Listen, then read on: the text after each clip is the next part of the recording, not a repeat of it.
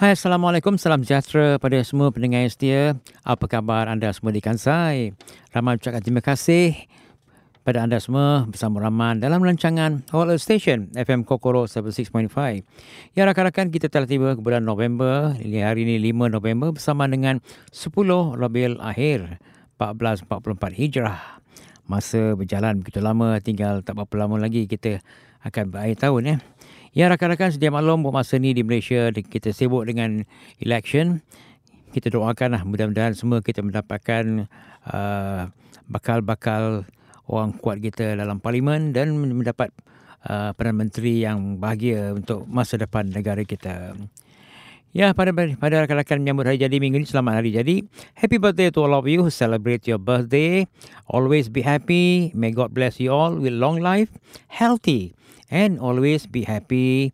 And don't forget to keep smile all the time and see that you're happy with your work. Ya, rakan-rakan kita harap anda semua akan gembira pada hari ini dengan lagu-lagu yang diputarkan. Jadi cuaca makin makin sejuk sentiasalah menjaga kesihatan anda. Apa kata dengan lagu seterusnya daripada 2 by 2 duet bersama dengan Liza Hanem dengan lagu title Tragedy Tender Biru. Ya rakan kembali kita pada topik pertama hari ini. Kita cerita tentang kesihatan sikit yang mana Malaysia membawa cadangan untuk resolusi kesihatan lebih baik pada uh, WHO yang akan datang. Yang mencadangkan uh, membaikkan sains tingkah laku untuk kesihatan yang lebih baik uh, pada lembaga eksekutif pertubuhan kesihatan. Yang mana persidangan kesihatan sedunia ke-76 tahun depan di mana Menteri Kesihatan Khairi Jamaluddin berkata Malaysia secara khususnya tertarik ke arah pengubahan rakyat supaya lebih cenderung ke arah tingkah laku yang mahukan kesihatan yang baik. Perlunya ada perubahan terhadap sistem kesihatan daripada penjagaan pesakit kepada penjaga kesihatan dan kesejahteraan untuk mengelakkan penyakit kronik yang berpunca daripada gaya hidup yang tidak sehat. Malaysia berbangga mengumumkan yang akan mencadangkan satu kertas revolusi membabitkan sains tingkah laku untuk kesihatan lebih baik pada sisi Uh, ke-152 WHO yang diadakan pada Januari 2023 dan persidangan kesihatan sedunia ke-76 yang akan diadakan pada masa depan. Kami menyeru semua negara anggota untuk menyokong revolusi ini untuk berkongsi pengalaman negara ketika merancangkan pembaruan terhadap penjagaan kesihatan negara dan kertas putih kesihatan yang dirangka turut membabitkan perubahan daripada model uh, berorientasikan penyakit kepada pendekatan kesihatan yang berpaksikan manusia yang membabitkan kerjasama keseluruhan kerajaan dan juga masyarakat. Kita perlu mewujudkan keadaan sosialisasi dan sosial ekonomi yang membolehkan orang ramai terus sihat bermula daripada kemiskinan, pendidikan, perumahan, nutrisi, kesihatan alam sekeliling dan banyak-banyak lagi. Seruan ini selaras usaha kami mencapai sasaran pembangunan mampan menjelang 2030. Fokus Malaysia kini berubah untuk menggiatkan usaha ke arah mencegah penyakit tidak berjangkit. Malaysia berdepan beban berganda isu kesihatan yang membabitkan menggunakan rokok yang rokok elektronik dalam berpopulasi negara yang menangi isu berkenaan. Beliau berkata kerajaan sudah membentangkan rang undang-undang pada tembakau dan merokok pada 2022 yang lepas ini. Jadi generasi Malaysia komited menangani beban kesihatan mental dalam masyarakat ketika kekurangan kesedaran serta stigma yang menyelubungi menghalang individu terkesan daripada mendapat bantuan rawatan dan pertolongan. Jadi kita hendaklah biasa menjaga kesihatan kita supaya kita tidak dibebani oleh penyakit-penyakit yang datang. Sama-samalah kita hidup dengan cara sihat. Ya rakan-rakan apa kata kita dengar lagu seterusnya daripada Blues Gang dengan lagu Oh Mama Saya Mau Kawin dan diikuti oleh Yuni Sahara dengan lagu Surat Undangan. Ya, pendengar setia balik kita topik seterusnya nak cerita tentang uh, kisah di Frank yang mana menyatitkan 30 urusan niaga jualan hak cipta di Pesta Buku Frank yang mencapai baik ketika masyarakat global berada dalam ketiadaan ketentuan akibat pandemik COVID-19 selama dua tahun eh panjang dan krisis Rusia di Ukraine.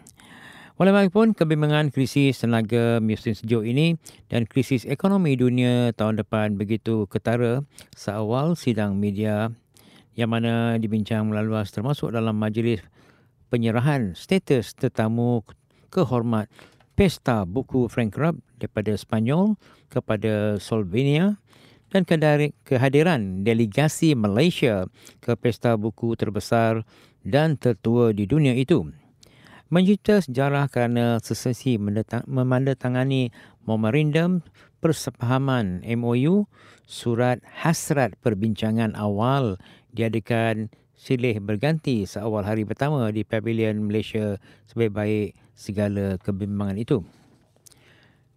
Tiada heranlah persembahan penyeluruhan pembabitan penerbit, ejen buku dan pengarang hingga penulis, pelukis serta penarik cilik tanah air dipuji bukan semasa penggerakan industri bahkan juga buku antarabangsa bahkan Presiden Pesta Buku Frank Rupp yang juga timbalan presidennya yang turut bertanggungjawab kepada rantau Asia Tenggara. Dalam pertemuan dengan delegasi negara Ketua Pengarah Majlis Buku Kebangsaan Malaysia, uh, Muhammad Khair Nagadirun di pejabatnya yang mengalung-alungkan membabitkan industri buku tanah air ini dan mengembangkan positif Malaysia eh. Dan juga dalam wawancara berasingan pula berkata Malaysia menampilkan banyak acara dan sangat bertenaga hingga setiap kali melalui kawasan-kawasan yang mendapati ramai pengunjung yang berminat sekali menunjukkan perkembangan besar yang mana temati Malaysia pertama kali dalam sejarah membabitkan industri buku ini di pesta buku tersebut. Kita berjaya mendapatkan 3 penjualan, 30 jualan beli hak cipta bagi jadual tertentu meliputi lebih 7 bahasa dan 8 negara seperti Itali, Jerman, United States dan juga UK, Amerika Syarikat dan juga Australia, Turki dan juga Albania.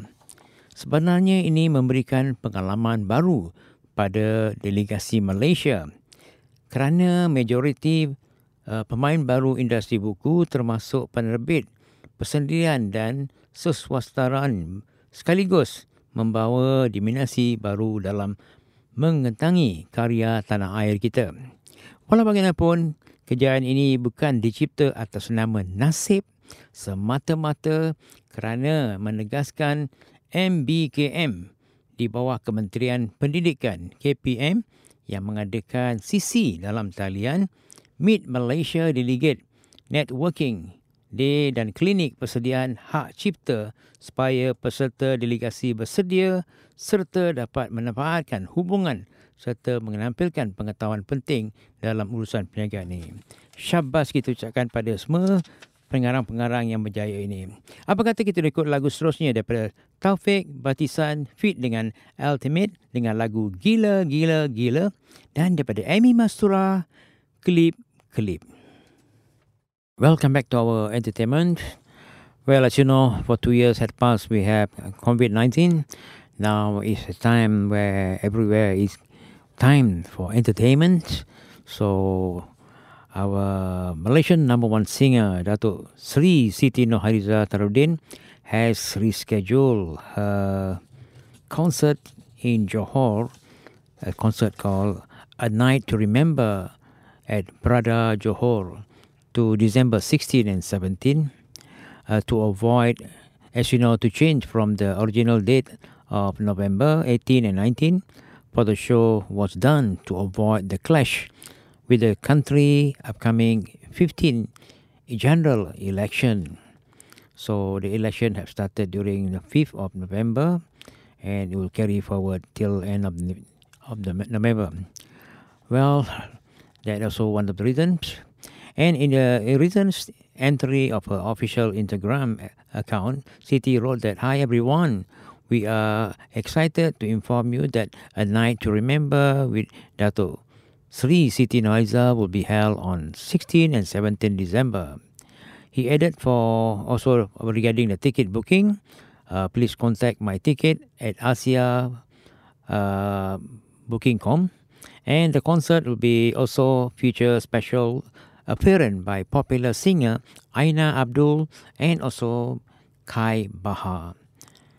It also reported that City and other music of the Soul concert at Kuala Lumpur Convention Centre Plenary Hall on November will be taking place as scheduled.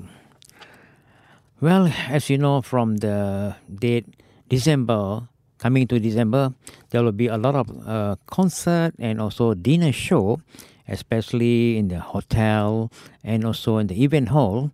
So this is happening uh, probably the previous year, uh, due to COVID for two years, everything was closed. So how excited people are. So regarding all these things, I think in Malaysia and uh, also I mean other country too, whatever event happening, people, the crash of people are coming. So anyway, I hope you guys enjoy your weekend and have fun with all the music session happening around you. Please enjoy the next song from Siti Nohaliza.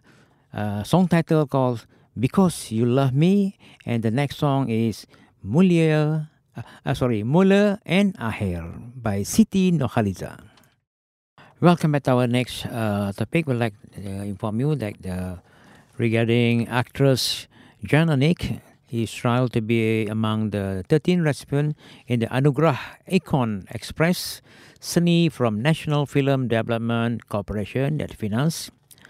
The 27 years old artistic, whose real name is Nurul Jannah Munir, said that such an acknowledgement meant a lot to her, especially when the other recipients were well-known figures in the local entertainment industry. I'm honored to be among the industry most illustration uh, who include Fauzia Nawawi and also Era Fazira.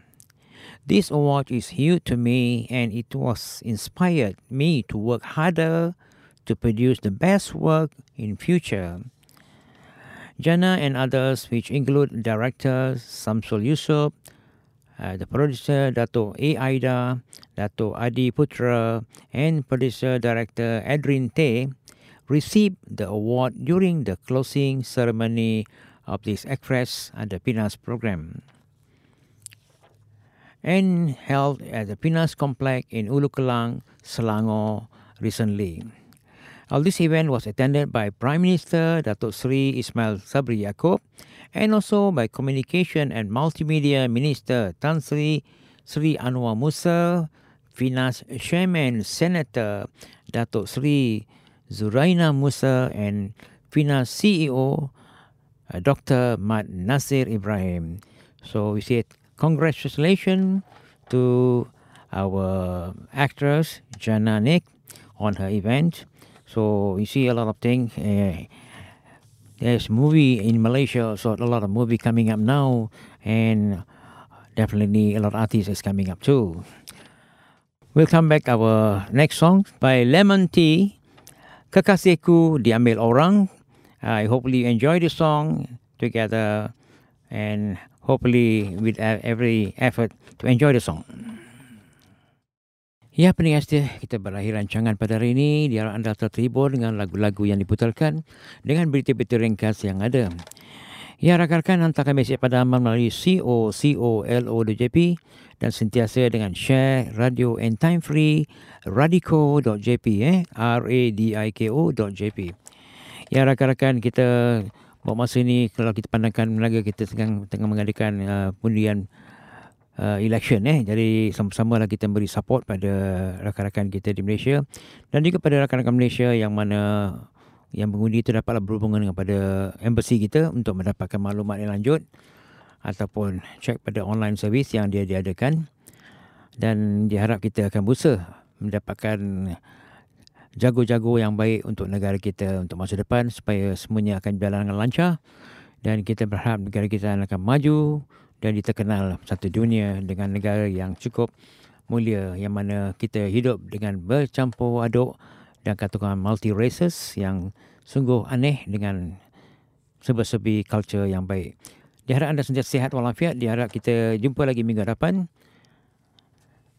Apa kata kita lagu seterusnya daripada Sharifah Aini and Hermantino dengan lagu Cik Mina Sayang. Dan kita bertemu minggu depan. Bye-bye.